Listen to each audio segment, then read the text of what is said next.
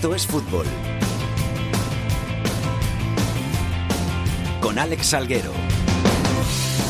Hola, ¿qué tal? Muy buenas tardes a todos y bienvenidos una semana más a Esto es Fútbol, el rinconcito en cope.es para todo el fútbol de segunda, el fútbol de segunda B, el fútbol de tercera y el mejor fútbol femenino. Qué poquito nos queda, qué poquito nos queda, qué cerquita está ya el final de temporada, qué cerquita está ya los playoffs de ascenso y los playoffs de descenso y que se decida todo. Ya se ha terminado la liga femenina, quedan dos jornadas solo en segunda B, dos jornadas en tercera, van a empezar los playoffs, cinco jornadas en segunda. Estamos ahí, ahí. José Nieto, ¿qué tal? Muy buenas. Hola Alex, se aprieta el sol, venía dando un paseo por el retiro ahora, la gente ya está en manga corta. Esto ya las está... sandalias, los tirantes sandalias, y los pantalones cortos. Todo ese tipo de cosas ya te, te llevan a pensar que ya se nos está acabando todo esto. Hoy, a los mandos de la técnica, Hernández y el gran Jorge Zarza, vamos con los titulares. Menos mal que ya está afuera, menos mal que ya no quema. Menos mal que levanté cabeza después de tanta guerra que dejaste. Osasuna sigue líder una semana más en segunda con seis puntos de ventaja sobre el Granada, que es segundo, y nueve sobre el Albacete, tercer clasificado. Ocupan posiciones de playoff junto a los castellano-manchegos, el Mallorca, el Cádiz y el Deportivo.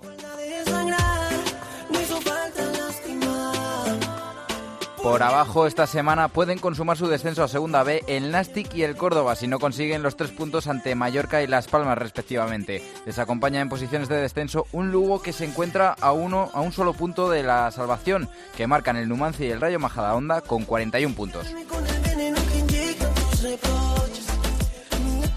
Ya en segunda B, el Fuenlabrada, con el playoff asegurado, lidera el grupo 1. En el 2 manda el Racing de Santander. Los cántabros jugarán por el ascenso junto a Mirandés, Logroñés y Baracaldo. En el grupo 3, donde están clasificados ya el Atlético Baleares, el Hércules y el Villarreal B, los Baleares siguen como líderes. Y en el 4, empate en lo más alto entre Melilla y Recreativo. Junto a ambos estarán en el playoff el Cartagena.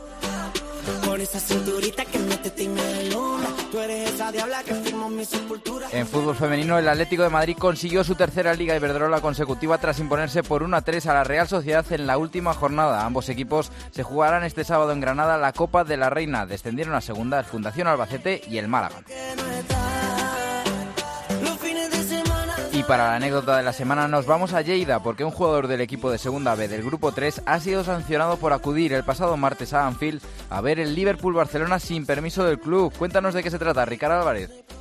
Alex, ¿qué tal? ¿Cómo estás? Pues mira, ya ves, al final por lo que se tuvo que ver, ¿verdad?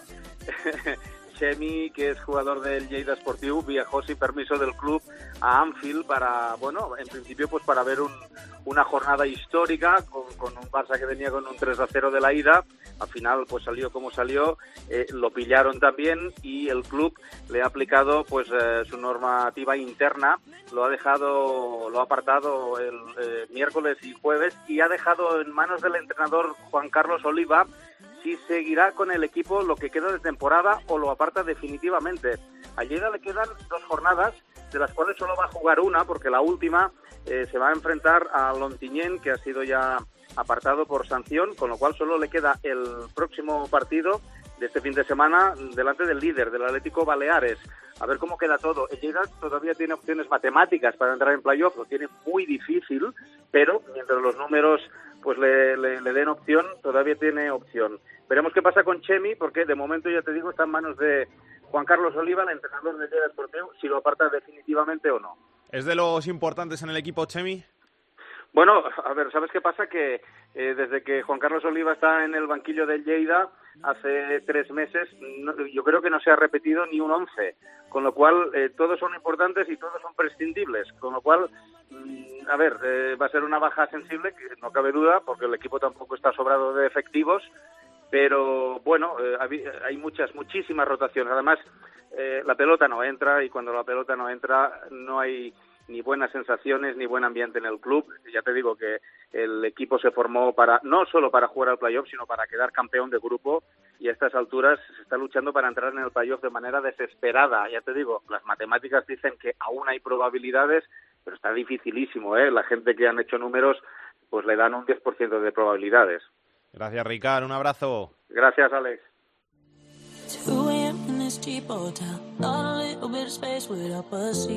Para contactar con Esto es Fútbol puedes hacerlo a través de correo. Esto es fútbol arroba cope punto es. En Twitter arroba es fútbol cope. Y en Facebook, Facebook barra Esto es Fútbol.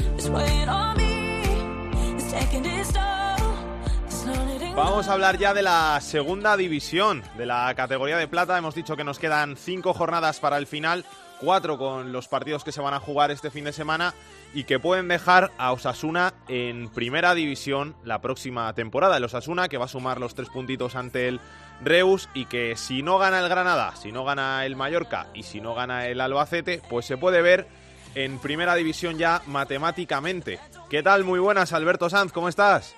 ¿Qué tal? Muy buenas. Pues la verdad es que esperanzados de que este fin de semana, pese a que Osasuna no juegue, va a sumar tres puntos y le pueda valer para volver a estar en la primera división. Además, has mencionado los tres equipos, pero es que de hecho no hace falta ni que pierdan los tres, porque con dos empates y una derrota, según cuáles son los resultados, también le podría valer al conjunto que entrena Yagoba Arrasate para volver a ser equipo de primera división. Eso sí, ya se habla también de que interesa y mucho no solo subir a Primera División, dando por hecho que lo tienen bastante cerca, aunque viendo el partido del pasado martes del Barça, nada eh, se puede dar por seguro en el todo del fútbol, eh, se está pensando ya directamente en el título. ¿Por qué? Porque hay en juego casi medio millón de euros, que obviamente para un equipo que regresa a Primera División es mucho dinero porque puede suponer dos contratos. Te viene muy bien esto de, de no jugar para, para descansar de cara al tramo final, pero mola más subir en el campo.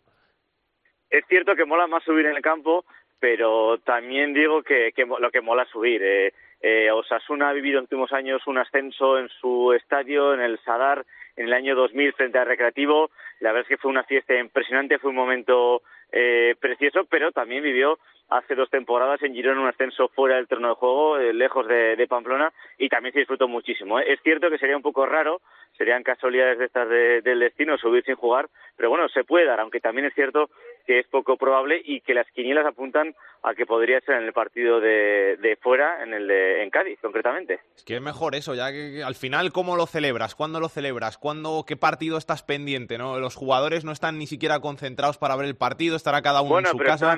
Están en preaviso, están en preaviso. Es verdad que han entrado esta semana lunes, martes y miércoles y ahora van a descansar hasta, hasta el lunes. Es una temporada larga y se han tomado este descanso, pero están todos en preaviso porque eh, no olvidemos que el domingo, a eso de las ocho menos cuarto, Osasuna podría ser equipo de primera división y por tanto están en preaviso porque eh, eh, Pamplona es que es pequeñita y seguro que en unos pocos minutos estaría en la plaza del Castillo tintada de rojo y enseguida seguro que lleguen los jugadores a celebrar. Hay que hablar también de, las obras del Sadar, ¿no? Sí, porque ya han comenzado, están ya haciendo los estudios necesarios para poder eh, empezar a hacer esta reforma. Recordemos 16 millones de euros masiva que se convierten en 23 millones y que además, de hecho, en caso de subir a primera división, pues bueno, ese aval que tuvieron que pedir al gobierno Navarra se haría muchísimo más fácil de pagar y además que este año abonarían dentro de los pagos previstos 3 millones de euros más. Así que bueno, un estadio de Sadar que esperemos que para el 20 de noviembre de 2020, que es cuando el conjunto rojillo cumple su centenario, pues bueno, la previsión es que esté el estadio ya terminado tanto por dentro como por fuera. Eso sí, van a comenzar por dentro y se espera que para agosto, cuando empiece la temporada que viene, pueda estar por lo menos lo dentro más o menos apañado ya. La mala noticia, muy mala noticia, la lesión de Unai García. Y además es que estaba siendo una temporada, Alex, eh, impresionante, ¿eh? el bueno de Unai García. Estaba siendo clave en la plantilla rojilla. Es verdad que, tal y como están las cosas ahora mismo, no se puede decir que vaya a ser imprescindible para lo que queda de temporada, porque Osasuna lo tiene muy fácil, lo tiene muy a mano, pero sí que es verdad que, claro, se va a perder eh, mínimo ocho meses de competición, es decir, que va a decir adiós al primer tramo de la temporada del año que viene, le obliga a Osasuna a fichar como mínimo dos centrales y cuando regrese habrá que ver en qué situación se encuentra porque podría pasar de ser el central titular que mejor rendimiento está dando a ser el cuarto central. Habrá que ver cómo evoluciona esto, pero desde luego una mala noticia, como siempre las lesiones en el fútbol, pero Alex, yo creo, yo creo también que nos podemos alegrar de que últimamente, en los últimos años ya la gente de estas lesiones regresa después de romperse el ligamento cruzado, regresa ya en un buen estado de forma, no es como en los 90 que muchos se quedaban casi casi cojos. Gracias, Alberto, un abrazo. Un fuerte abrazo. El partido que abre la jornada va a ser el que dispute el segundo clasificado, el Granada, en casa ante el Tenerife este viernes a las 9 de la noche. Jorge de la Chica, muy buenas. Un saludo, muy buenas. El Granada, que de momento es segundo, tiene tres puntos de renta sobre el Albacete y lo que hay que hacer es mantener esa renta, ¿no? Pelear con todo para mantenerla. Sí, es una renta muy corta, pero aquí hoy mismo el eh, técnico del Granada ha vuelto a insistir en aquello de que hay que ir partido a partido, no quiere hacer ningún tipo de cuentas de cuándo puede ascender el Granada de forma directa, que es la ilusión que tiene el club. Y el partido de mañana está cargado de cierto morbo porque viene José Luis Oltra, ex del Granada precisamente en la pasada campaña, viene dirigiendo al Tenerife, el Tenerife se juega muchísimo, está luchando por la permanencia, pero también la necesidad del Granada de asegurar esa segunda plaza que daría opción al ascenso directo. No hay ningún lesionado significativo en estos momentos en el Granada. Incluso esta semana hemos tenido la buena noticia de que ya eh, tiene el alta médica, el alta competitiva, incluso Alex eh, Martínez. De hecho, en el último desplazamiento figuró en una lista de 19, luego quedó descartado, pero ya ha comparecido en rueda de prensa y está a disposición del entrenador por si fuera necesario su concurso en algún lance de lo que queda de juego. Hay mucho ambiente de fútbol en Granada, se vive con pasión la posibilidad de este retorno a la primera división y lo que nadie quiere oír es eh, de pasar por unos playoffs donde el equipo lo tendría bastante complicado. En el Granada la principal dificultad sigue siendo la falta de gol, que es la que suele condenar a muchos equipos, aunque en este caso el Granada la está supliendo con una defensa realmente memorable. La clave de esta semana también son los tres puntos fundamentales porque la semana siguiente juegas contra el Albacete y hay que llegar por delante ese partido. Claro, nadie quiere que el enfrentamiento frente al Albacete se convierta en algo realmente decisivo, pero no obstante, desde el club se está intentando por todos los medios que haya presencia de aficionados del Granada en las gradas del Carlos Belmonte, aunque fíjate lo que son las cosas, un partido en el que podía haber habido un desplazamiento absolutamente masivo de miles de granadinos, se va a quedar como mucho en 300 o 400 porque a alguien se le ha ocurrido poner este partido a las nueve de la noche de un lunes. No se quiere llegar a este encuentro con dificultades, se confía en la posibilidad de superar al Tenerife, pero por si acaso hay que estar pendientes, independientemente de ello, los puntos serían necesarios para que el Granada garantizara esa segunda plaza. Aquí no se quiere poner ningún tipo de fecha ni de objetivo más allá del próximo encuentro. En ello insiste el técnico que además hoy ha formulado una auténtica arenga. Casi estábamos asistiendo a um, una exhibición verbal animando a que se juegue y se compita con alegría. A mí me ha llamado mucho la atención y de esa alegría quiere que se transmita a los jugadores, es la primera vez que lo dice esta temporada, e igualmente a las gradas. Gracias Jorge, un abrazo. Hasta ahora. Pendiente de esos partidos de Granada y Albacete está el Mallorca que viene como un tiro y que suma tres victorias seguidas. Jordi Jiménez, muy buenas. Hola, muy buenas. Ese gol de Alex López que todavía mantiene las esperanzas de ascenso directo. Sí, y hacía mucho tiempo que no se vivía un momento como ese. O sea, el otro día fue una auténtica locura. Fíjate que no significa nada decisivo porque estamos todavía a falta de cinco jornadas para, para el final. Pero ha sido como una, un puñetazo sobre la mesa para la credibilidad del propio proyecto del Mallorca, la comunión entre la afición y el equipo y decir algo así como hemos vuelto. No se sabe si volverán a Primera División, pero por lo menos han vuelto a ser un equipo eh, del que se siente orgullosa la, gente, la afición del Mallorca. Fue una entrada muy buena. Eh, en términos eh, comparativos, tal vez la cifra de 11.000 espectadores no, no resulte muy espectacular porque hay plazas o hay campos en los que eh, se sobrepasa con creces esa, esa asistencia, pero para lo que venía siendo eh, Somos es un número bastante respetable y eso significa que la gente ha empezado a creer en que el Mallorca, como digo, está de vuelta. Efectivamente, ese gol del 95 de Alex López, un jugador que venía siendo suplente en las últimas jornadas e incluso se había caído de las convocatorias, pues demuestra lo enchufado que está el equipo de Vicente Moreno, los 11 que juegan y el, y el resto de la plantilla, que creo que es uno de los principales méritos del, técnico valenciano. Y precisamente escuchando a Jorge, pues es que están ahí los enfrentamientos eh, directos eh, que, tiene el Granada, que tiene el Albacete, que se van a medir, y el Mallorca si hace su trabajo y sigue remontando posiciones y ganando sus partidos, que primero tiene que hacer eso, pues evidentemente se puede ver beneficiado. Gracias, Jordi. Un saludo. La semana pasada el partido estrella era el que jugaban el Cádiz y el Málaga y el Cádiz que va a volver a repetir en el partido estrella de esta jornada que va a enfrentar al quinto clasificado contra el sexto clasificado el domingo a las 4 de la tarde en Riazor, Deportivo Cádiz. Rubén López, ¿qué tal? Muy buenas. Hola Alex, ¿qué tal? Muy buenas. El Cádiz que se la juega en en el estadio del Depor en Riazor si quiere seguir optando al ascenso directo, aunque está muy, muy complicado.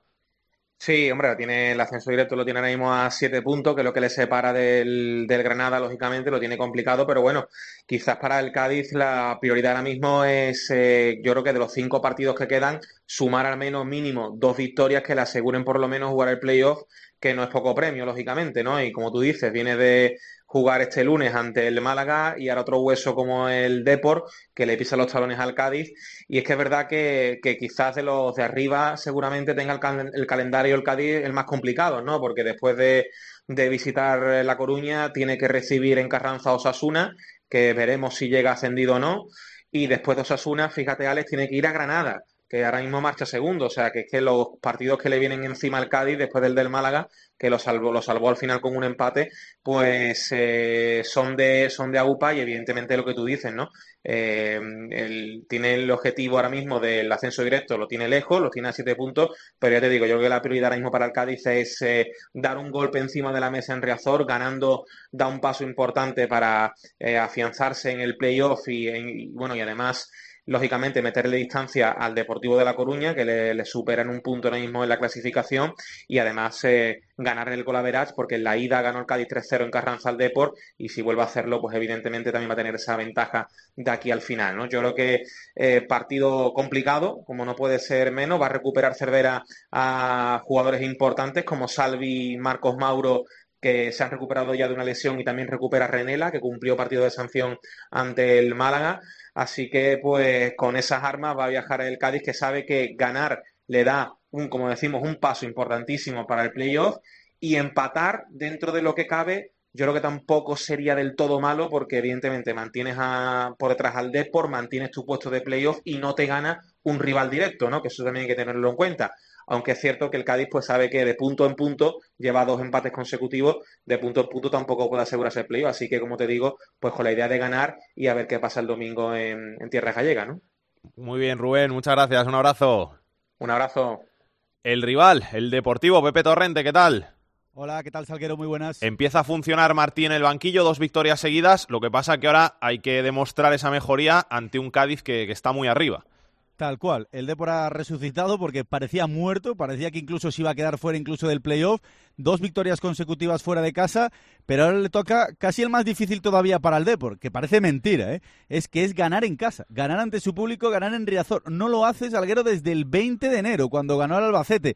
Claro, así es prácticamente imposible meterse en playoff o, conseguir cualquier tipo de objetivo. Entonces el Depor lo que quiere es ganar a un rival directo como es el Cádiz, sumar su tercer triunfo consecutivo, que sería la mejor racha de la temporada y además volver a ganar en casa. Y lo que están ya preparando un poco son esos playoffs. Prácticamente dan por imposible el ascenso directo porque son demasiados puntos y demasiados rivales los que tienen por delante. Quieren centrarse en ir partido a partido y abstraerse de, todo lo que se está hablando en La Coruña, porque es que en La Coruña no solo se habla de lo deportivo, sino también de lo institucional, porque hay elecciones el 28 de mayo, hay un grupo de accionistas que han hablado incluso con Mauro Silva para que sea el presidente del Deport. Mauro Silva por ahora pues no lo ve claro, pero claro, son tantos temas los que hay encima de la mesa que en el vestuario pues se han querido conjurar entre ellos para intentar sacar la temporada adelante. Está siendo un año difícil, irregular, ya se ha llevado por delante a un entrenador, a Nacho González, a un presidente, a Tino Fernández, que lo va a dejar, como digo, el 28 de mayo, y lo que quiere la plantilla es demostrar que son uno de los mejores equipos de la liga,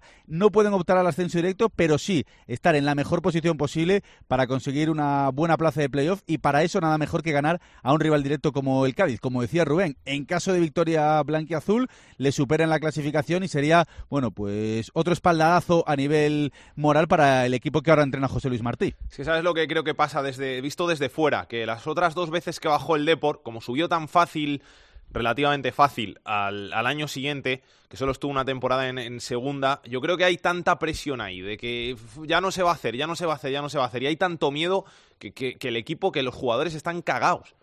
Sí, eh, hay mucha presión, es que evidentemente el Depor baja de, primera división y como tú dices, las dos últimas veces ascenso a la primera, con lo cual todo lo que no sea volver a la máxima categoría, eh, se, incluso lo van a calificar como un fracaso y eso los futbolistas poco a poco pues, pues, se van dando cuenta, ¿no? Y encima empiezas muy bien, con un, buen inicio de temporada, todo sobre ruedas, una plantilla prácticamente nueva y dices, bueno, pues va a ser como otros años, como tú dices, Alguero, vamos a ascender, el Depor va a volver a primera. Y a las que vienen maldadas, a la que no vienen los buenos resultados, en casa la afición se empieza a poner nerviosa, algunos silbidos, incluso alguna pañolada después de algún encuentro, y claro, los jugadores notan la presión, es que, es que son personas, son humanos, entonces lo que necesitan más que nunca es ganar en casa, quitarse ese peso de encima y a partir de ahí intentar olvidarse del ascenso directo, de, de cualquier tipo de objetivos a largo plazo y centrarse en ir, eh, pues tipo Cholo Simeone, partido a partido. Así será como puedan conseguir, primero, meterse en los playoffs en una buena posición, porque con el tema de los playoffs ahora no es lo mismo quedar tercero que sexto, y a partir de ahí, en esas eliminatorias decisivas, que el factor plantilla, el factor experiencia y el factor Riazor puedan ayudar al Depor a regresar a primera. Gracias, Pepe. Un abrazo. Un abrazo. Millán Gómez, ¿qué tal? Muy buenas. Hola, ¿qué tal? Muy buenas tardes. ¿Cómo estás? Muy bien, como siempre, encantado de saludarte. Te iba a preguntar por el Cádiz-Málaga del otro día, partidazo de la pasada jornada que lo estuve viendo. ¿Ha llegado ya el miedo a no perder o el miedo a ganar o no sé qué miedo, pero eh, todos los equipos empiezan a estar ya muertos de miedo. Sí, evidentemente pues es un, un cansancio mental importante llegar a estas, a estas alturas de, de, de, temporada luchando por objetivos. La mayoría de los equipos se juegan se juegan muchos, muchas cuestiones o cuando menos pues bastantes y, y lógicamente pues se nota. Eh, lógicamente, pues por ejemplo, un equipo como Sasuna, si tuviese un bajón, que lo dudo mucho seguramente, pues también podría tener un poquito de, ese riesgo, ese miedo a perder. Eh, lo que le ocurrió, por ejemplo, ayer mismo en Champions League al, Ajax, eh, antes de ayer al Barça, pues ese tipo de cuestiones. Evidentemente la presión es máxima y especialmente por la zona de abajo, que al final es mucho más duro competir por salvar la categoría que por ascender de categoría. Por abajo, ¿cómo, ¿cómo, lo ves al final? Porque parece que Córdoba y Nastic pueden bajar esta semana y luego se está apretando la cosa cada vez más con, con la victoria del Lugo. Sí, bueno, es que el Nastic incluso está descendido virtualmente, porque aunque está a 13 puntos de la salvación a falta de 15, Numancia y Rayo Majadahonda, que le, le superan en la categoría, le superan en, en, o sea, que son los primeros equipos que, que, hoy día se salvarían, tienen pendientes por sumar los tres puntos frente al Reus. Entonces, eh, ahora mismo están descendidos Nastic y Reus, faltarían otros dos. El Club Deportivo Lugo, por ejemplo, sí que dio un paso adelante con esa victoria importante frente al Almería. Eh, lógicamente, el Tenerife también da otro paso adelante muy importante, ganando 2-1, remontando en el derby canario entre la Unión Deportiva Las Palmas y yo tengo la sensación de que bueno de que algún otro equipo podría podría caer. Podría caer a esa zona de peligro véase el Numancia véase el propio Rayo Majadahonda véase incluso el Zaragoza después de esa derrota en casa 0-1 que es cierto que no mereció esa derrota frente al Depor pero pero la, la, tiene y ya te comenté hace 15 días yo a Extremadura hoy día lo veo a otro nivel y es que sigue sumando y sumando en Tarragona ni mucho menos mereció ganar seguramente no mereció ni empatar pero esa dinámica positiva le permitió tener ese gol en el minuto 83, ese gol de Alfredo Ortuño, que le permite encadenar seis victorias consecutivas. Gracias, Millán. Un abrazo. Gracias, un abrazo. Hacer lo que quiera conmigo, yo lo sé. You have me un poco loco. Tú quisiste viajar por el mundo solita sin conexión. Mirarte me sabe a poco.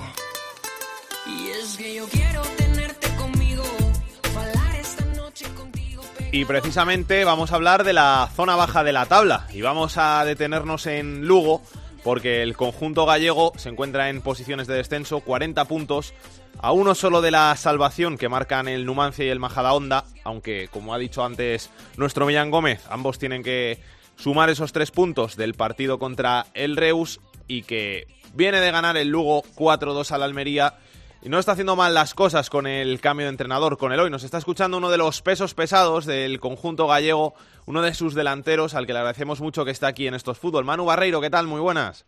Hola, buenas tardes. ¿Cómo estás, Manu? Bien, bien, esta semana bastante mejor después de la, de la victoria que era fundamental para nosotros. Eh, es un, un poco ese desahogo que, que te hace falta con que consigues con las victorias y, bueno, eh, a seguir peleando, ¿no? De esas veces que, que llegas al vestuario ¿no? y pegas un grito de, de, desesperación, de rabia, de por fin, ¿no? Sí, bueno, son partidos clave que si, que si no que si no sacas hacia adelante se te pondrían muy difíciles las cosas y, bueno, mira, aún, ganando el otro día estamos aún en, el descenso, o sea que imagínate lo clave que era para nosotros conseguir los tres puntos porque sabíamos que, que los demás equipos, bueno, el Tenerife había ganado y, y bueno y que y que cada vez quedan menos menos jornadas y, bueno eh, hay menos margen de, de, maniobra y de y de error. En, en vuestras cuentas cuántos puntos necesitáis bueno yo creo que yo creo que con tres victorias nos llegaría pero no sé no al final tenemos un partido en casa contra el Tenerife que si que si lo ganas eh, a día de hoy estaríamos por delante de ellos por la verdad es que están a tres puntos y bueno, al final depende un poco de esos enfrentamientos directos no la puntuación que, que va a hacer falta de aquí al final Voy a saludar a nuestro hombre ahí en Lugo, que seguro que te va a hacer preguntas más interesantes que yo y que pues es un chico al que quiero mucho y que por cariño a él, pues tampoco me gustaría que, el Lugo acabase descendiendo a Segunda B. Álvaro Lorenzo, ¿cómo estás? ¿Qué tal, Alex? Muy buenas. Bueno, estamos con, como dice Manu, a tres victorias eh, de la salvación en Lugo. La primera tiene que pasar este domingo por el Molinón. Eh, campo complicado. Bueno, eh, a Manu preguntarle qué, cree que tiene que mejorar el equipo. Con, Eloy Jiménez ya hemos visto que, que, se pueden conseguir victorias como la del otro día, que el equipo está bien en ataque, sobre todo se entendieron bien él y Cristian Herrera, pero quizás Manu eh, en la parte de atrás algún despiste que se está penalizando bastante ¿no? y que no se puede tener en el Molinón. Bueno, sí que es cierto que, estamos encajando muchísimo, ¿no? Eh, sí que puede ser que tengamos ese tipo de dudas en la situación en la que estamos. Eh, cualquier cosita, cualquier centro al área que parece inofensivo, pues un mal despeje nos penaliza, ¿no? Y, y bueno, es cierto que, que, en ese sentido tenemos que mejorar, sobre todo en, en la zona defensiva, pero no solo la, la gente de atrás, sino desde nosotros, que, que llegue el balón un poco más un poco más sucia la zona de, ataque de ellos y es cierto que, bueno que nos está costando un poco más eso porque bueno al final no vamos a meter siempre dos tres cuatro goles porque es, muy difícil no en esta categoría y hay que ajustar un poco eso ¿Cómo ha cambiado el, el, equipo con, con Eloy, con la llegada de Eloy al banquillo? ¿Jugáis muy diferente a, a cómo lo hacías con, con, Monteagudo? ¿Ha cambiado mucho, mucho en tanto en el estilo como en la mentalidad en, en, en estos dos semanas, tres semanas? Bueno, jugar estos dos partidos hemos jugado prácticamente igual, ¿no? Un 4-4-2. Pero bueno, sí que es cierto que, que lo ha venido con, bueno, como cuando vienen entrados nuevos, con, eh, con mucha fuerza, con las ideas muy claras y bueno, se ha transmitido mucha tranquilidad, que confía muchísimo en el grupo y bueno, creo que, que a nivel psicológico al, al equipo le ha venido bien porque bueno, siempre que hay un, un cambio eh, todos quieren jugar, los 24 queremos jugar y, y es cierto que, el, que bueno que los que los jugadores apretamos un poquito más para para de la confianza del entrenador y, y bueno eh, eh, creo que, que en ese sentido nos ha venido nos ha venido bien y la competitividad en el equipo es, es grande y creo que tenemos una buena plantilla para, para afrontar todo lo que queda y, y conseguir el objetivo que es la salvación. Álvaro. Sí, le quedan, le quedan a luego tres partidos a domicilio para acabar esta liga, Sporting, Extremadura y Nastic. Eh, no sé si crees, Manu, que pese a que solo ha ganado dos partidos fuera el equipo en Zaragoza y en Córdoba, quizá ha merecido más, ¿no? Partidos como el de Cádiz y como el de Oviedo en estadios importantes como va a ser el del Molinón, que, si se hubierais llevado los tres puntos tampoco hubiera sido injusto, ¿no? Sí, quizá en Oviedo eh, la primera parte hasta el minuto 60 así sí que estuvimos un poco más regular y bueno, el empate puede ser justo porque ellos también hicieron méritos, pero pero en Cádiz hicimos un partido muy completo, eh, que nos pusimos por delante y nos empataron muy pronto, creo que fue fue un poco la clave de ese partido, pero pero podíamos haber conseguido los tres puntos porque hicimos un, un grandísimo partido desde el principio, eh, eh, mermando mucho a un, a un equipo que, que está en la zona de arriba y que estaba en una buena dinámica. Y bueno, eh, por circunstancias, como imagino como, como todos los equipos, no tenemos no tenemos más puntos, no creo que al final esto es justo y lo que te dan eh, un, partido te lo sacan otro, o sea que creo que tenemos los puntos que, por méritos propios nos merecemos y, con eso tenemos que, convivir. ¿Cómo ves a la gente ahí en, en Lugo? Porque después de, siete temporadas en, segunda división es la primera vez que, el equipo está en unas circunstancias como estas. ¿Crees que, hay mucho miedo, que se nota el miedo porque no saben convivir con una situación así? Bueno, yo no, no lo he percibido así. Bueno, creo que a mí personalmente, tanto por redes sociales como cuando vas por la calle, te transmite mucha ilusión y que la, y que la gente confía en nosotros y, y no nos da esa sensación de, de, pesimismo, de pesimismo ni mucho menos. no Creo que, que está en nuestras manos. Lo del otro día estaba claro que era, que era un partido para nosotros una final que si que si perdías te puedes ir a cuatro o cinco puntos de, la salvación era muy complicado. Y, y, creo que ese primer paso tanto para nosotros como para la gente moralmente nos ha venido muy bien. Y, y bueno creo que la afición está con nosotros y, y de aquí hasta el final eh, seguirá estando. Álvaro la última para ti Sí, bueno, hablando ya, ya que hablas de la, de la afición Manu Barreiro, pues, eh, se esperan unos 500 eh, aficionados de Lugo allí en Gijón. Supongo que también hará un poco más especial el partido. Y luego la semana siguiente, eh, aunque, claro, el Lugo está sufriendo y poco se, se puede pensar en, en la semana siguiente, eh, llega el derby gallego al Ancho Carro con un Depor también exigido en busca del playoff. Es decir, vienen dos partidos bonitos, ¿no, Manu? Pena que el equipo esté tan necesitado de puntos, pero vaya dos partidazos. Sí, son dos buenos partidos, dos buenos rivales. Eh esta semana en Gijón, pues es lo que dices tú, nos, nos vamos a sentir arropados que al final hay un par de horas de, de coche y, la gente de agradecer ¿no? que bueno que se meta esos kilómetros para, para ver el equipo y, bueno a ver si le podemos brindar una victoria y, y bueno como tú bien comentas luego contra contra el Depor también habrá un lleno en el estadio porque a los dos nos hace falta ganar y bueno va a ser un partido muy emocional, muy muy trascendental para, para los dos, pero bueno, creo que para eso estamos, para jugar este tipo de partidos y, y intentar ganar a cualquier rival. Manu, que muchas gracias por pasarte por Esto es Fútbol, que vaya muy bien, mucha suerte para lo que queda de temporada en el Lugo y un abrazo muy grande. Muchas gracias a vosotros. Álvaro, ¿cómo estás? Bueno, ya, ya te lo he dicho, Manu, hacen falta tres victorias. Eh, hay que ver cómo sale el Lugo de estos dos partidos ante Sporting y D, porque son los más complicados que le quedan quizás, y ver cuántos puntos tiene que sumar luego al final. Tiene una, vi una visita al Mendralejo con el Extremadura ritmo que va, seguramente salvado, duelo directo aquí en casa con el Tenerife y acabará en Tarragona ante un Nastic que al 99% va a estar va a estar descendido, con lo cual, bueno, eh, dos partidos complicados ahora y un final un poco más asequible, pero el Lugo tiene que ganar partidos. Ya dice, 49 puntos se creen que aquí dará la salvación, o sea que seguimos en la pelea con muchos nervios, eso sí, de cara al partido del sábado. Un abrazo, Álvaro. Un abrazo.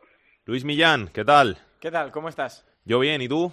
Bueno, sufriendo un poquito con, con el Zaragoza, pero, pero bien, diremos que bien. ¿Cómo lo ves al Zaragoza? Al Zaragoza mal. La esperanza que tengo es que creo que hay equipos peores. Ahora hablabas con, con Álvaro, te decía 49 puntos. El Zaragoza para eso necesita ganar dos partidos para llegar a, a 50. Yo creo que dos partidos se pueden ganar de los que quedan. Tengo la esperanza este fin de semana contra el Extremadura, que el Extremadura, con la racha que lleva, algún día tiene que perder. Entonces, por esa, por esa teoría espero que se rasque algo de Almendralejo. Te iba a preguntar también por el Rayo Majadonda, que es el equipo que llevas, bueno, que llevas, no, que llevabas tú en esto, que llevaba, en segunda, sí. porque ahora te has mudado al Alcorcón, pero como nuestro Dani Asenjo le tenemos ahí de vacaciones, y sé que sabes mucho del Rayo Majadahonda, ¿no están las cosas bien por allí? No, también el equipo es que intenta jugar a lo mismo, pero son dos puntos de los últimos 15. Al final parece que, que se complica la cosa, llegaba un momento que, el equipo parecía salvado, porque a poco que hubiera sacado en estos últimos cinco partidos cuatro puntos más, en vez de dos empates, pues sacar, sacar dos victorias, que por juego quizás ha merecido más, eh, estaríamos hablando de otra cosa. Siempre queda el, el colchón del partido contra el Reus, que, que bueno, el Rayo Majadahonda tiene, tiene esa ventaja que acabará la liga una semana antes, ahí tiene tres puntos. Entonces yo creo que con lograr una victoria y un empate, con conseguir cuatro puntos en los otros cuatro partidos, pues yo creo que yo creo que se salvaría. Eh, hay un partido de esos cuatro contra el Córdoba, que el Córdoba llega ya que no está, que se debería se debería ganar ese partido y más jugando en casa. Y pues luego contra Albacete, Las Palmas u Oviedo, pues ahí hay que, aunque sea, rascar un empate. Gracias, Luis. Un abrazo. Tony Cruz, Córdoba, ¿qué tal? Muy buenas. Hola, buenas tardes, ¿cómo estamos, Alex? Yo bien, ¿tú? Bueno, físicamente hablando bien, eh, de moral y de ánimo, pues por los suelos, porque el descenso aquí ya no es lo peor. Eh, lo más preocupante es que la temporada que viene se pueda salir en Segunda División B. Impagos, tres meses, muchísimas deudas, la irrupción en escena del antiguo propietario, reclamando ya volver al club porque entiende que no le van a pagar los 4,5 millones que suponen el último pago por el 98% de las acciones. Así que un auténtico desastre, un auténtico caos institucional. Se sigue esperando que comparezca el presidente y máximo accionista Jesús León, pero de momento no tenemos noticias. Lo único que sabemos, y eso sí está absolutamente confirmado, es que ni empleados del club ni, ni futbolistas cobran desde febrero. Pero explícame eso de tres meses sin cobrar, si les había pagado el Valladolid por Sergi Guardiola cuatro millones, ¿no?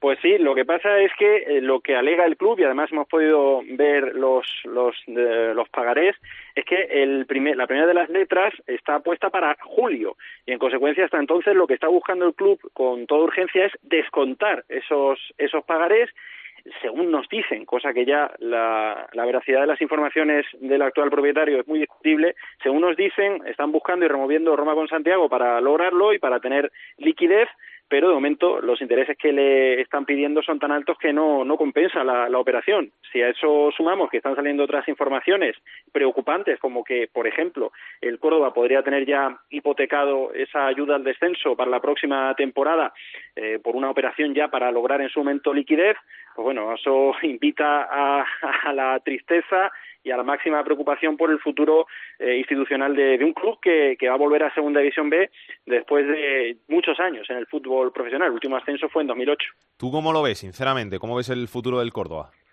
Hombre, lo, lo, más peligroso, lo más preocupante es esa lucha por el poder que va a empezar desde ya. De hecho, ya ha empezado porque ya compareció Carlos González. Se espera también que irrumpa Oliver y, en consecuencia, lo que se podría producir es una judicialización del tema y que hasta septiembre, octubre del año que viene el Córdoba no tenga un dueño como tal y que en consecuencia si Jesús León no afronta el pago de los 4,5 millones se entre en una batalla judicial el equipo no se, no se logre confeccionar una plantilla competitiva en Segunda División B y bueno, eh, aquí todo el mundo sabe que Segunda División B no es tampoco una categoría ni muchísimo menos sencilla y, y es semiprofesional, porque no se puede decir que es profesional, pero que no es nada sencillo conseguir puntos y en consecuencia el Córdoba el año que viene parte en desventaja con el resto de sus rivales en el grupo cuarto. Eh, eso es lo único que se puede saber en estos momentos, porque es que ni los jugadores saben, hay 12 jugadores con, con contrato en el momento, pero la mayoría saben que no van a seguir, no se sabe quién va a ser el director deportivo, no se sabe quién va a ser el entrenador, no se sabe ni siquiera si vamos a tener el mismo presidente y propietario. O sea que ahora mismo son todo muchas dudas y mucha tristeza. Aquí en Córdoba se, se ha preparado ya una manifestación que menos de protesta por parte de la afición contra todo este desaguisado para el próximo partido en casa que será contra el también descendido Nastic. De hecho, el Córdoba puede descender matemáticamente en su visita a Las Palmas este domingo. Gracias, Tony. Un abrazo. Un abrazo, Alex. Peor que el Córdoba está el Nastic de Tarragona, que virtualmente ya está descendido. José Luis Gil, muy buenas. Muy buenas, Alex. No, no, está descendido. O sea, dejémonos, dejémonos de, de, historias. Claro, eh, tú, tú, fíjate la situación.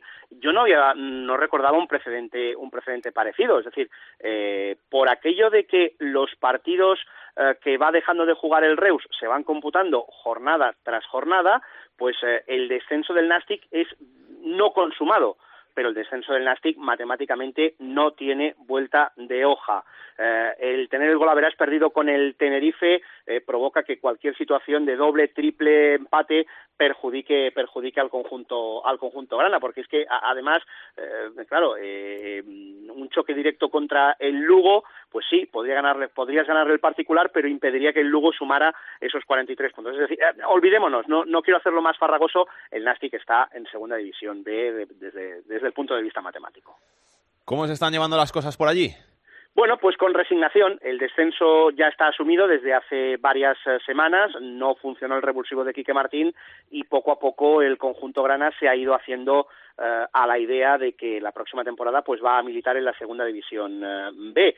A partir de aquí, evidentemente, pues habrá una reformulación del proyecto deportivo. Eh, habrá los cedidos, evidentemente, no van a continuar, por más que alguno de ellos pues intente, intente postularse. Los jugadores que tengan libertad por descenso, evidentemente, también quedarán liberados. Y el Nastic, en el plano deportivo, ya tiene pensado quiénes son los nombres que van a liderar ese proyecto desde Segunda División B. Y son conocidos. Xavi Bartolo y Sergi Parés. Es decir, el, el Nastic va a intentar que eh, eh, los hombres que lo hicieron bien deportivamente hablando en el Reus, pues ahora pasen a hacerlo bien deportivamente hablando en el Nastic. No preocupa la situación económica.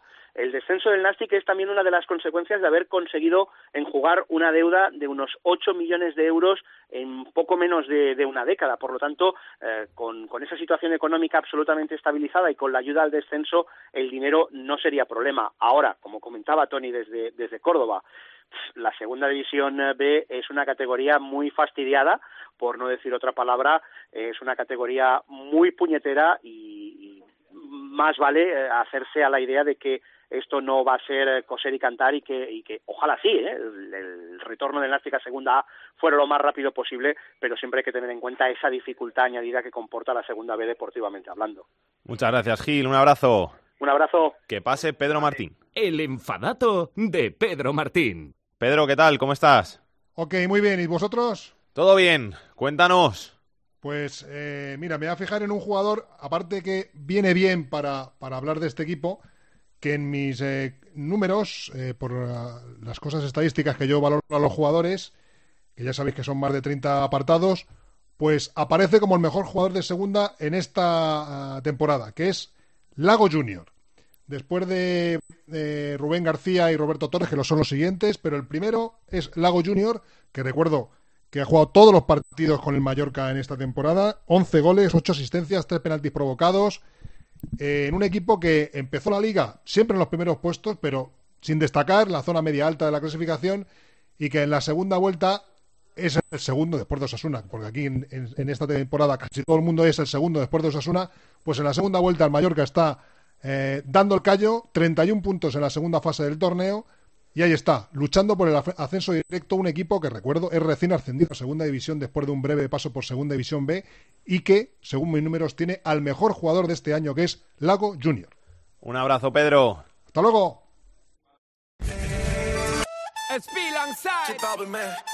El negocio socio. De noche me llama. La segunda B en Esto es Fútbol.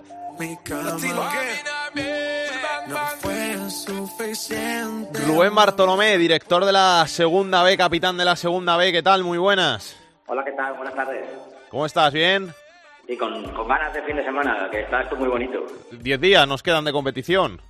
Bueno, quedan diez días de competición y el playoff, que es la mejor época del año. Lo más bonito. Sí, sí, eh, sobre, todo, sobre todo cuando es el descenso.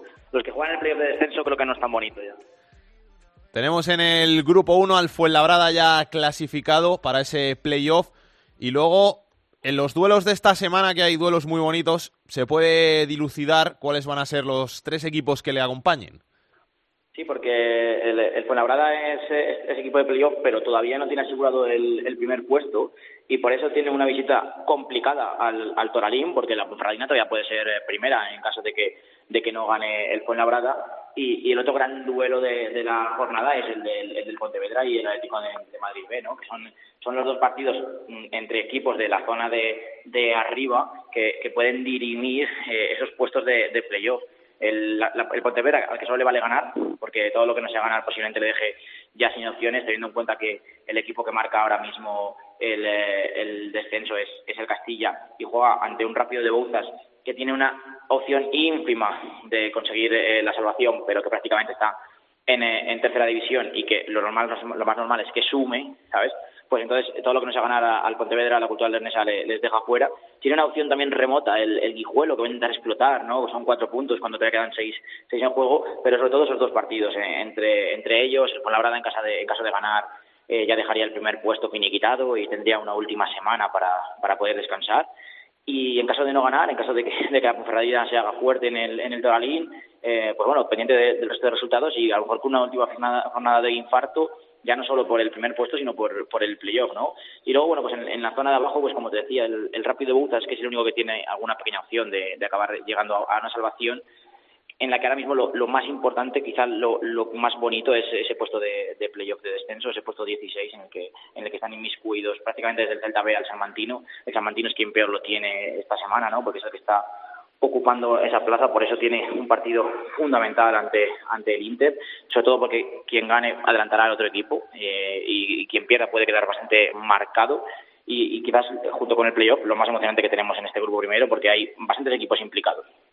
En el grupo 2 ya tenemos los cuatro equipos que van a jugar el playoff y el Racing que se está dejando ir, pero ¿cómo se está dejando ir? Sí, le puede, le puede acabar pasando factura, ya, lo- ya lo hemos dicho, ¿no? Que quizá volverá a coger este ritmo competitivo frente a equipazos, porque todos los equipos que, que acaben eh, ganando en, los cuatro grupos van a ser eh, grandes grandes equipos, ¿no? Y, de momento llevó una racha bastante negativa. El, el, el Racing, ¿no? Esta, esta semana cayó en casa frente al Guernica 0-1, pero es que la, la última victoria es en la jornada 32 frente, frente al Tudelano, ha pasado ya más de un mes y, y le puede costar volver a cogerlo, aunque han demostrado ser un equipazo mientras han estado con, con ritmo competitivo. Junto a él hay que dirimir quién va a ser segundo, si, si el Mirandés o la Unión Deportiva Logroñés, una vez que el Baracaldo ya consiguió esa, esa cuarta posición, eh, los cuatro equipos que quizá llevan prácticamente toda la segunda vuelta en, puestos de playoff y demostrando quizá que son, que son los mejores, son los cuatro que van a luchar eh, por el ascenso. Y hay que ver quién es segundo y quién es tercero, que, que hay bastantes diferencias bastante grandes, sobre todo en esta primera fase, por, por tener el factor eh, campo ya eh, a favor. Y luego, bueno, pues trabajo con el, con el Vitoria, con la Gimnástica y con la Sociedad Cultural y Deportiva Durango descendidos. Eh, le queda al Guernica una, una última bala y bastante complicada. Ya decíamos hace semanas que eran los cuatro equipos que prácticamente estaban quedando hundidos y, y, con, y con pocas opciones y hay que ver quién será el equipo que luche por no descender en el, en el playoff. Ahora está el, Real Unión, pero bueno, igual que en el grupo primero, tenemos a, a cinco equipos que todavía pueden, pueden caer, bueno, puede caer alguno más, pero sobre todo cinco, cinco equipos que son los que los que van a luchar hasta el final porque están en, en tres puntos desde la Real Sociedad B, Tudelano, Itarra y, y el Arenas junto con el, el Real Unión como decía. Y, si tienen algún partido todavía que luchar entre ellos en el que va- van a jugar sobre todo. Y en el grupo 3 sigue preciosa la zona de descenso y por arriba falta saber quién va a ser el cuarto del playoff. Sí, sigue, sigue preciosa para, para ti y para mí, que la estamos viviendo desde lejos, porque hablaba el otro día con un amigo de- del Castellón y estaba diciendo, por favor, que se acabe esto ya, porque estamos sufriendo cada, cada semana.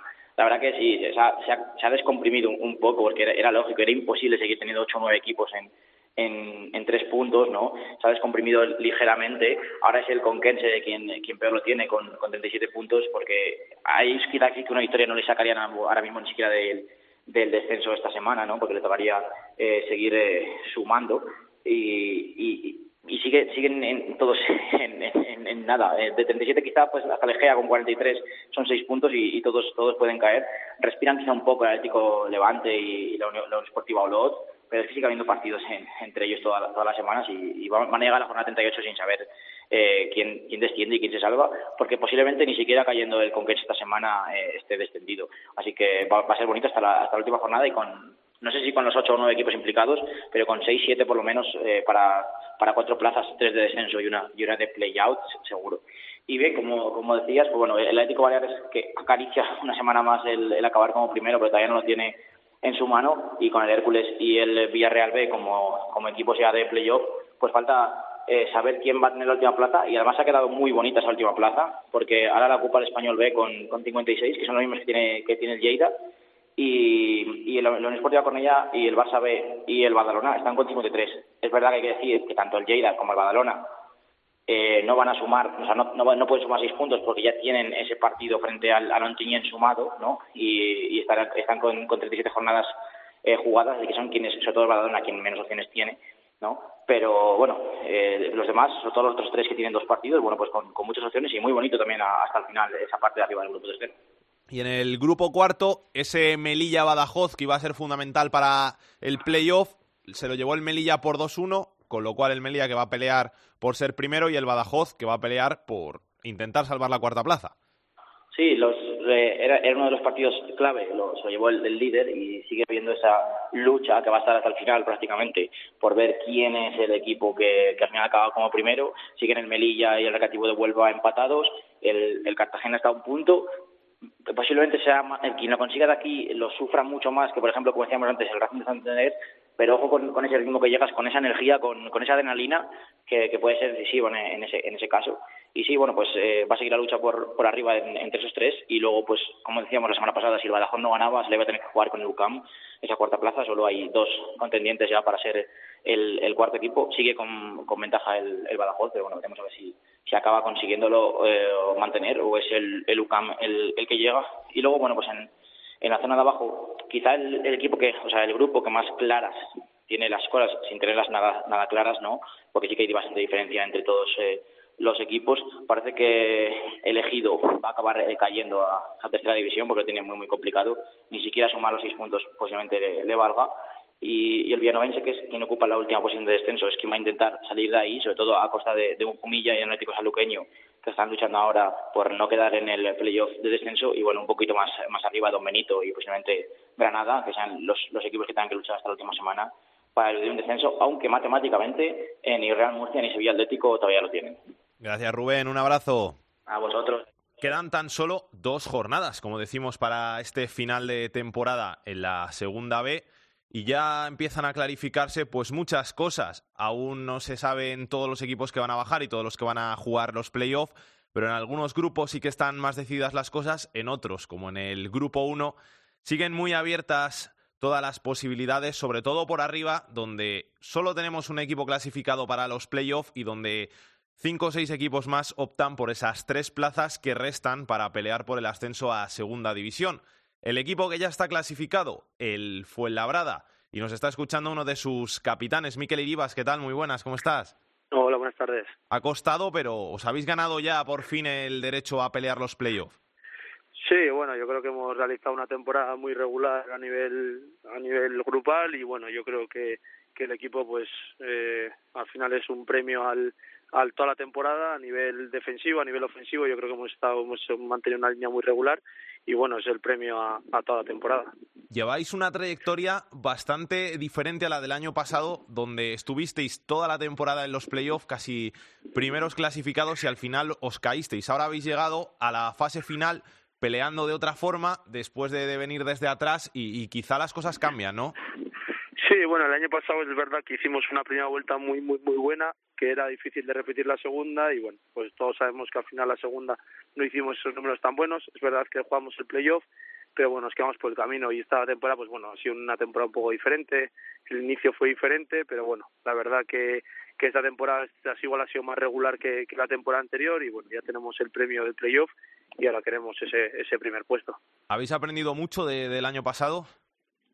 Sí, bueno, de todo se aprende, ¿no? Yo creo que al final tampoco hay que decir que el año pasado fuera un año catastrófico, o sea, yo creo que al final el, el, año fue, es verdad que fue de más a menos, pero bueno, yo creo que el equipo acabó jugando playoff, acabó pasando en eliminatoria y es verdad que al final te quedas comiendo los labios.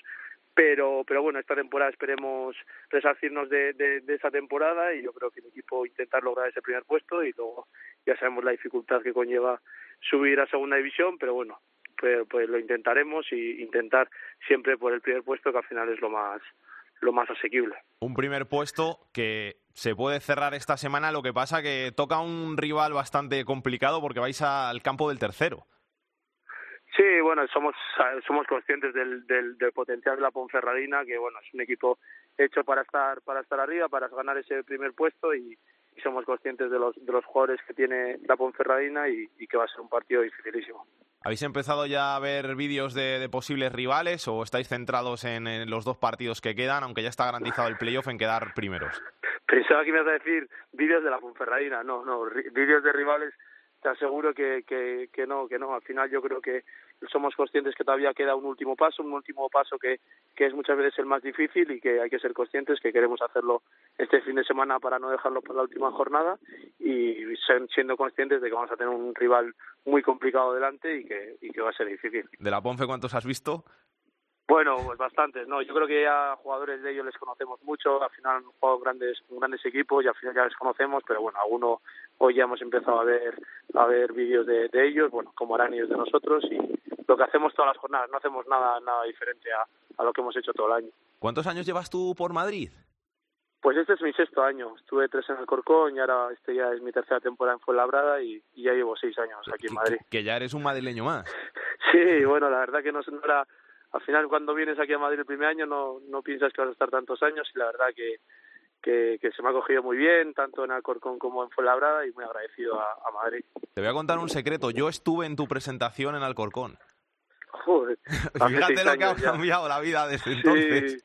Sí, sí, sí, sí, no, la verdad que muy contento aquí en Madrid, al final he estado en dos grandes clubs y, y al final siempre siempre es bonito seguir aquí. ¿Nos meten presión por la calle ahí en, en Fuenlabrada de esa envidia vecinal de, joder, el Leganés está en primera, el Getafe está en primera, el, el Alcorcón está en segunda, nosotros también queremos estar ahí y, y te meten un poco más de presión por, por conseguir el ascenso? No, presión no, pero sí somos conscientes de cuando al final venimos eh, cada domingo aquí al Torres y nos y nos alientan, pues al final yo creo que también tienen hambre de, ese fútbol profesional que todos que todo es bonito, que al final es diferente toda la segunda vez y somos conscientes de ello y, y por eso en cada, en cada partido pues al final yo creo que el equipo toda temporada está dando el máximo y, y, y seguiremos haciéndolo. Lleváis muchos años en, en Segunda B, tú compitiendo sobre todo.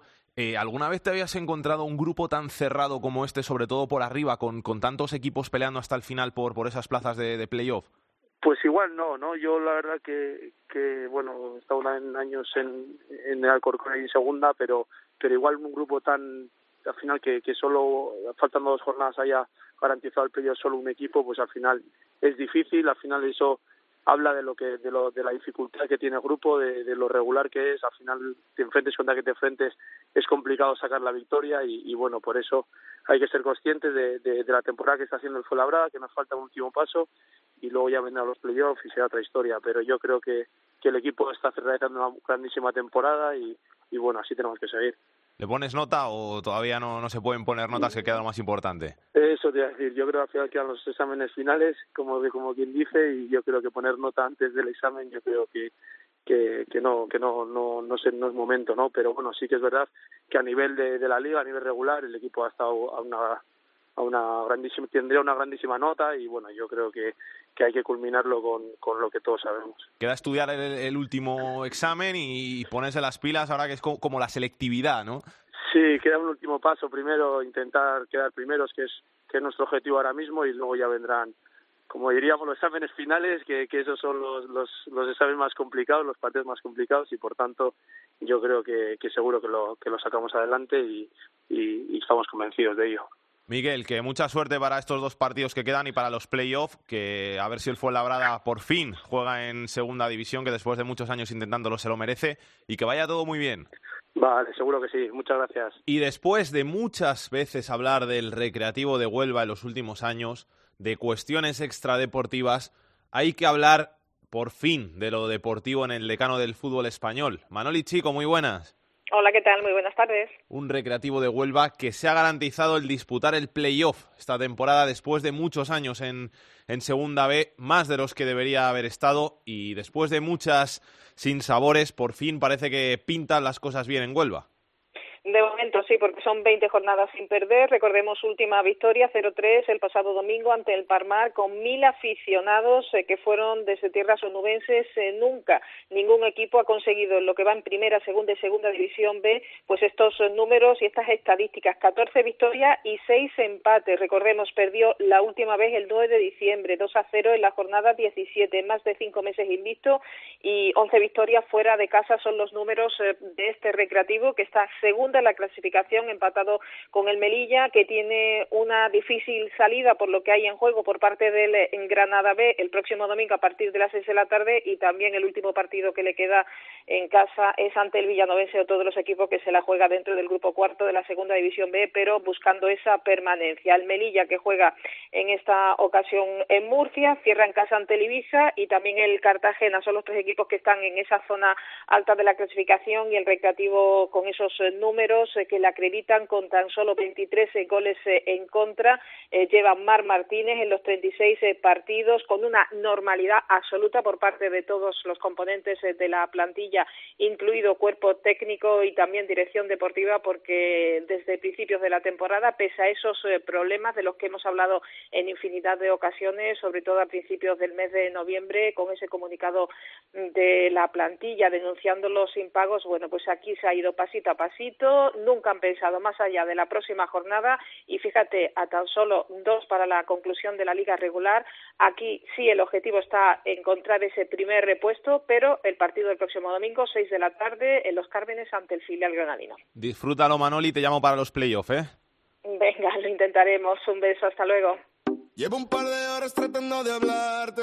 El fútbol femenino en esto es fútbol. Y ser tu centro de atracción.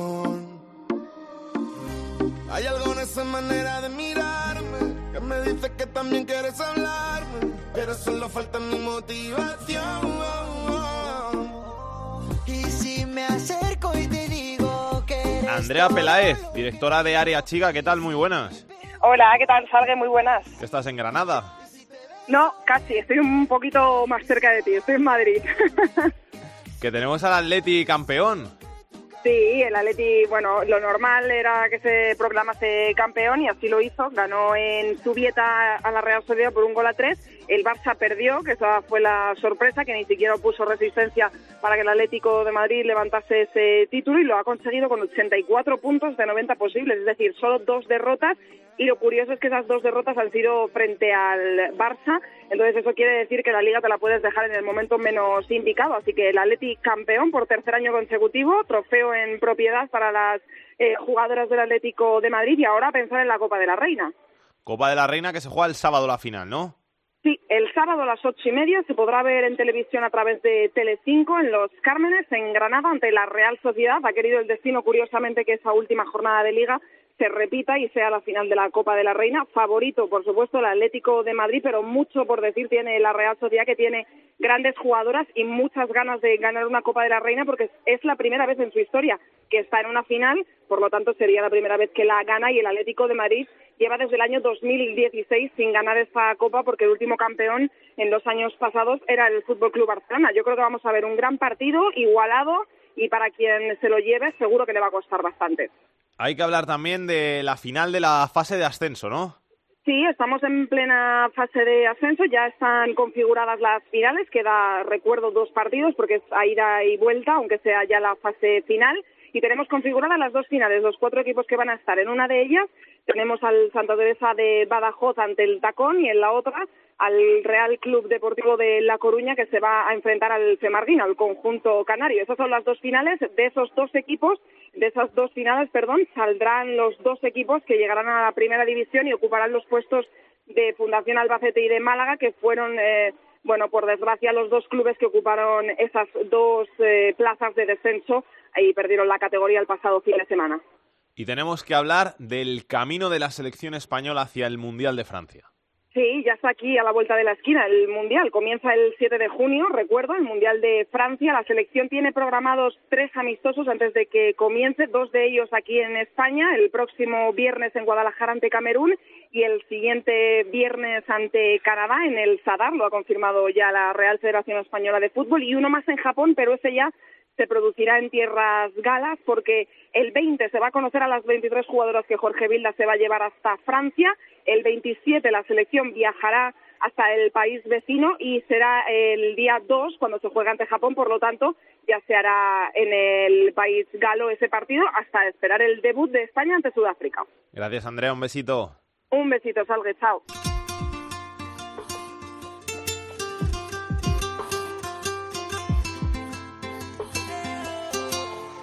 La tercera división en Esto es Fútbol. del todo contigo, te prometí que era solo amigo, aunque de tu cuerpo quise Jorge. Fernández nos trae la actualidad de tercera división. Vamos una semana más con la tercera división. Los equipos más goleadores siguen siendo el Peña Sport con 92 goles a favor, seguido del Logroñés, Mallorca B y Real Jaén, que han marcado 91 goles cada uno. Por contra, los equipos más goleados son el River Melilla con 119 goles en contra, seguido por el Naval Reynosa con 90 y del Guadalcacín que ya ha encajado 89 goles. Y en cuanto a los nombres propios hay que hablar de Imanol del Logroñés porque una semana más está al frente de la tabla de máximos goleadores de tercera división con 31 goles.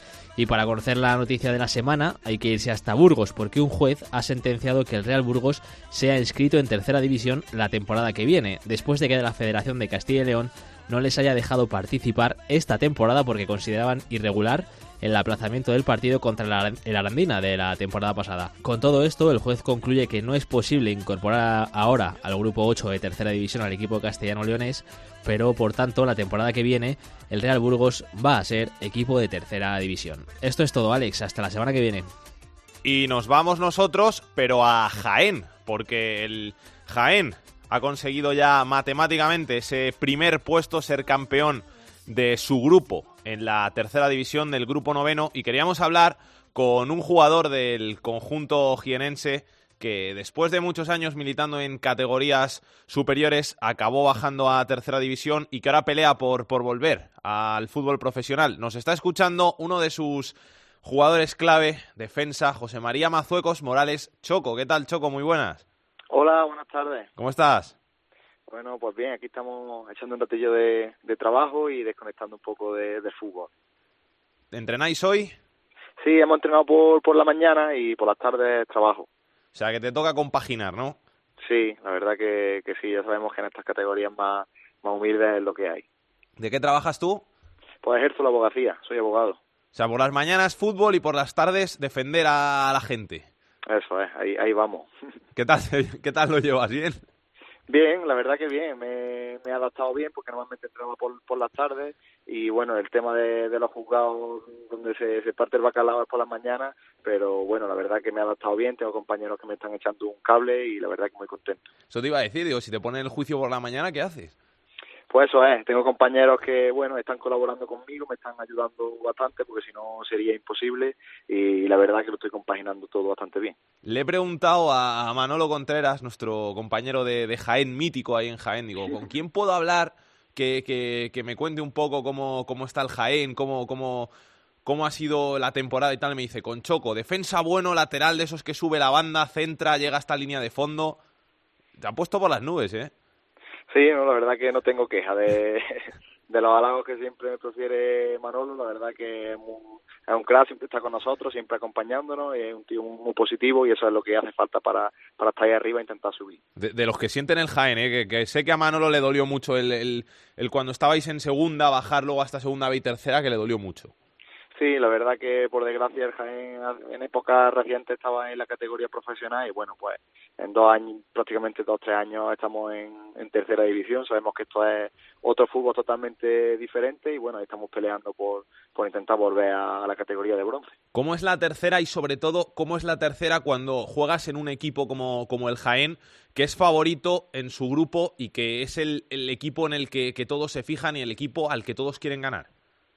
Sí, sobre todo la tercera es muy competitiva, con, campos muy difíciles, pequeños, de artificial muchas veces en un estado bastante irregular y casi lo más importante y lo que premia es intentar adaptarse a todo ese tipo de, de, situaciones. Yo creo que el equipo lo, lo, ha hecho genial porque yo te digo, hemos ido a campos súper pequeños y hemos intentado jugar y, y, lo hemos hecho porque somos un equipo bastante ofensivo y que intentamos tratar bien el balón. La verdad que lo hemos conseguido. Ahí está el número de puntos y, y con respecto a Saer Jaén la verdad que es algo que sí se nota no la, intensidad y las ganas que, que le ponen el resto de, equipos a jugar con, una entidad histórica porque bueno somos el equipo a, a batir prácticamente desde desde la primera jornada y la verdad que es algo difícil de, de sobrellevar porque todos los equipos te dan el, el 200%, pero bueno, la verdad que prácticamente no hemos tenido ninguna racha negativa, esas típicas que, que enganchas dos o tres partidos, cuatro sin ganar, prácticamente todo el año hemos estado ganando, excepto algún partido puntual y, y, la verdad que bueno, muy contento de haber llegado ya, al, de haber conseguido el, el campeonato y pensando ya en, en el playoff. Hombre, habéis ganado 30 partidos de 40, poco, pocas malas rachas habéis tenido. Sí, la verdad que, que sí, esa, yo creo que esa ha sido la, la diferencia con respecto a, a los rivales que hemos tenido ahí peleando por el campeonato, que es que prácticamente todo el año hemos tenido una buena dinámica, de repente teníamos algún partido que perdíamos, que era normal, algún empate, pero prácticamente es que hemos ganado siempre. Y, bueno, la verdad que intentamos, queremos trasladarlo al playoff, que al final es, es lo más importante y queremos rematar la faena. Os quedan dos jornadas, sois matemáticamente primeros, es decir, que vais a jugar la eliminatoria de, de primeros. Ahora, eso, pensándolo bien, os beneficia, os perjudica, es decir, ya no os, no, os jugáis nada. ¿Esas dos semanas sin, sin competir al máximo son buenas o te sirven para descansar mejor? Bueno, la verdad que viendo el entrenamiento de, de, esta mañana y del lunes, la verdad que yo creo que es algo que nos beneficia, ¿no? Porque eh, no tiene esa presión, pero a la vez que somos 22 jugadores, que si se mira el reparto de minutos que ha jugado todo el mundo, ¿no? Todo el mundo tenemos un reparto de minutos muy equilibrado y, y eso ha sido, pues yo creo, a, gracias a la buena labor de, a la buena labor de, del míster que ha sabido darnos a cada uno eh, un reparto de minutos equitativo y que la gente está deseando de jugar este domingo, el domingo que viene y el partido de playoff. Nos tenemos que ganar el puesto, entonces no hay nadie que, que se relaje, sobre todo por eso, por las ganas que tenemos de, estar en el 11 en, el momento del playoff. ¿Estáis ya mirando posibles rivales? Pues sí, a partir de, este domingo, cuando ya certificamos el, campeonato, eh, es imposible no echar la vista a los otros grupos e ir viendo quién, quién está clasificado, quién se puede clasificar. Y bueno, ahí ya sabemos que es otra historia, que todos los equipos eh, son de un nivel altísimo, que también hay equipos históricos y que va a ser, pues bueno, muy complicado, pero que con la ayuda de la afición, que la verdad que la que tenemos es espectacular, e intentar pues hacerlo a la primera y, y quitarnos esto de en medio rápido, como decimos. No sé cómo, cómo lo veis esto de, de los playoffs, de, de, jugar contra los primeros. Te lo pregunto porque siempre hay la típica polémica de me toca de un posible rival que sea un, un equipo que esté en primera, que esté en segunda, que, tenga algún jugador bueno, que luego me meta un, un chaval de, que esté en primera y luego me lo meta en el filial. Te pongo, por ejemplo, el caso. Imagínate que te toca el Getafe y te pone a jugar a Hugo Duro. ¿Eso a vosotros os motiva? ¿Es justo? ¿No es justo? Bueno, al final son jugadores con, con ficha de, de entonces, pues bueno, a nivel federativo es totalmente justo. Y obviamente, eh, yo sinceramente prefiero el equipo que menos nivel tenga porque a priori más opciones tienes, pero que te toca un, un de Ferrol, un Osasuna B, un Getafe un Cádiz son partidos que, bueno, la, eh, el míster no va a tener que, que motivarnos, ya eh, el cartel invita a estar motivados eh, todo el partido y bueno, son partidos súper bonitos y la verdad que, que al final el rival que te toque tienes que intentar superarlo, pero como te he dicho, eh, yo prefiero que sea el que menos nivel tiene para tener más opciones a priori, aunque luego ya vemos que eso no, no se repercute mucho los resultados al final. Se te iba a decir que al final te toca un Cádiz B, te mete a Manu Vallejo, un Osasuna B, te mete aquí que Barja y te puedes ir a casa porque te ponen un jugador que está jugando en primera o en segunda. Claro, al final sabemos que el ritmo de competición es súper importante. Este tipo de jugadores, pues obviamente, si están todo el año con el primer equipo, eh, esa punta de, de, de competición de otro nivel, pues lo, van a tener y te pueden marcar diferencias. Pero bueno, al final nosotros tenemos jugadores que han jugado, Dani Fragoso, por ejemplo, ha jugado 100 partidos en segunda A, tenemos Juan Espinosa, tenemos muchos jugadores que han jugado en segunda A y también partimos con esa especie de ventaja, ¿no? Por decirlo de alguna manera. Entonces no hay excusa que valga en ese sentido. A la afición, ¿cómo la tenéis? ¿Muy contenta? ¿Se puede ir por el pueblo, por Jaén? ¿Os paran por la calle, os dan ánimos?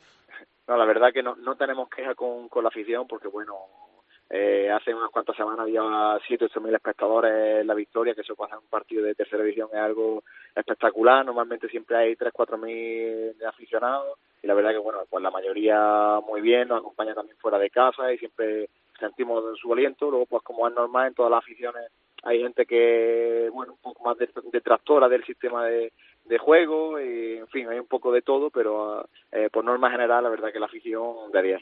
Si dices 7 8 mil, ya verás cuando sea el partido de ida o vuelta del playoff. Ahí sí que te meten 12 13. Pues sí, pues la verdad que los compañeros que ya tienen experiencia en, el Real Jaén, en Liguilla de Ascenso, dicen que, que la victoria que, que se llena sin ninguna duda y bueno, pues creo que eh, tiene una capacidad de 12.000 espectadores, pues esperemos que, que se llene. Y la última, que te tengo que preguntar, porque además es del grupo en el que estáis vosotros, 22 equipos, una liga como la tercera división, donde no se está habituado a esto, a 42 partidos. Se hace muy larga la temporada y muy pesada, sobre todo teniendo en caso que, que, al final no es fútbol profesional. Sí, la verdad que sí. La verdad que, ya te digo, tenemos que compaginar muchas cosas, otras actividades, otros trabajos, la familia y al final no descansar en Navidad, en Nochevieja, en Nochebuena, eh, en momentos claves la verdad que se hace un poco pesado. Bueno, esto es nuestro hobby, nuestra pasión, siempre nos gusta jugar un partido, pero hay momentos determinados en los que, bueno, se agradece un poquito de descanso y de poder estar con, con la familia, sobre todo por lo que dice, porque no somos profesionales, ¿no? Entonces, pues bueno, yo creo que ahí la federación eh, no ha estado acertada, parece que lo quieren reducir a, a 20 equipos y bueno, esperemos que por, por suerte sea así, para otros años pues sea un poco más amena y haya un poco más de, descanso, sobre todo en jornadas intersemanales y en momentos clave. Te lo digo por eso, porque al final se está criticando, no es que los jugadores profesionales juegan 50, 60 partidos al año y a vosotros, que sois jugadores de tercera división, que no sois profesionales, os están metiendo 42 partidos, más si acaso acabas jugando playoff y juegas todas las eliminatorias, puedes acabar en 50 partidos, es que eso es, es una locura. Sí, la verdad que, que sí, que es mucha tela y, y bueno, ya se venía hablando durante el año pasado y este año eh, se ha vuelto a hacer la liga con 22 equipos, ya han determinado, parece ser que se va a quedar en 20. La verdad que esas cuatro partidos yo creo que, que, se, que se agradecerán al final de liga. Choco, un placer eh, hablar contigo. Si subiste, llamo eh, para, para el playoff y si no, te voy a llamar también para el playoff para que me cuentes las sensaciones. Muy bien, estoy a vuestra disposición. Muchas gracias. Un abrazo, hasta luego. Venga, hasta luego.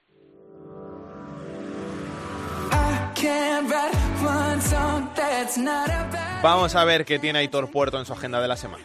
Comenzamos el repaso a la agenda futbolística del fin de semana con la segunda división, jornada 38. Destacamos el sábado a las 4 el partido entre el noveno el Sporting y el Lugo que quiere salir de la zona de abajo que es décimo noveno. En el otro gran partido el domingo a las 4 el Depor sexto recibe al quinto, al Cádiz.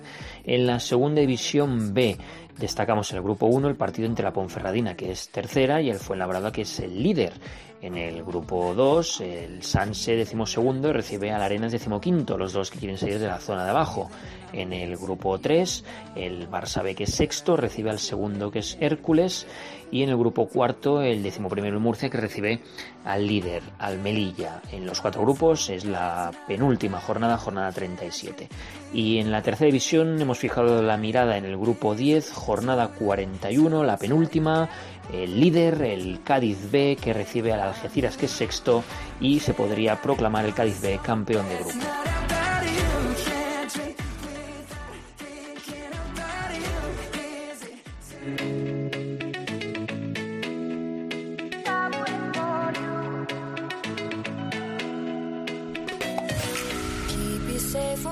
Nieto que toca irse ya. Toca despedir ya. Buen programa, ¿eh? me ha gustado, me ha gustado. Está muy bien, Choco. ¿eh? Choco un crack. Habla muy bien. Abogado, ¿eh? Para hablar delante del juez hay que hablar bien. Hay que hablar bien, pero además yo creo que ha explicado muy bien todo lo que, lo que se siente en esa fase de ascenso tan difícil como es de, de tercera a segunda vez. Es que eso luego es muy bonito. Ahora es el tramo tan bonito de la, de la temporada. Se hacen los programas más largos porque al final hay que hablar con muchos protagonistas, pero son los programas más bonitos por, por toda la ilusión que vas viviendo, por, por toda la gente que la ves ahí emocionada. Es que, es, que es, es, que es tan bonito. Es que a veces no nos damos cuenta de lo que es para una ciudad como, como es Jaén, por ejemplo, volver a, a simplemente segunda B. Que hace nada estaba en segunda ese equipo. Sí, hace 3-4 años estaba en segunda. Fíjate, acabas bajando lo que le puede pasar al, al Córdoba. A, a, equipos como, como el Reus, que, que ahora va a bajar a segunda B, no se sabe si va a acabar en segunda B, en tercera. Mucho que contar aquí en estos fútbol, mucho que nos queda por, por contar y por delante de toda la actualidad de segunda, de segunda B, de tercera y del fútbol femenino. Así que os esperamos aquí la semana que viene, que tenemos muchas cositas que contar. Hasta entonces, besos Hasta y abrazos para todos. Chao, chao.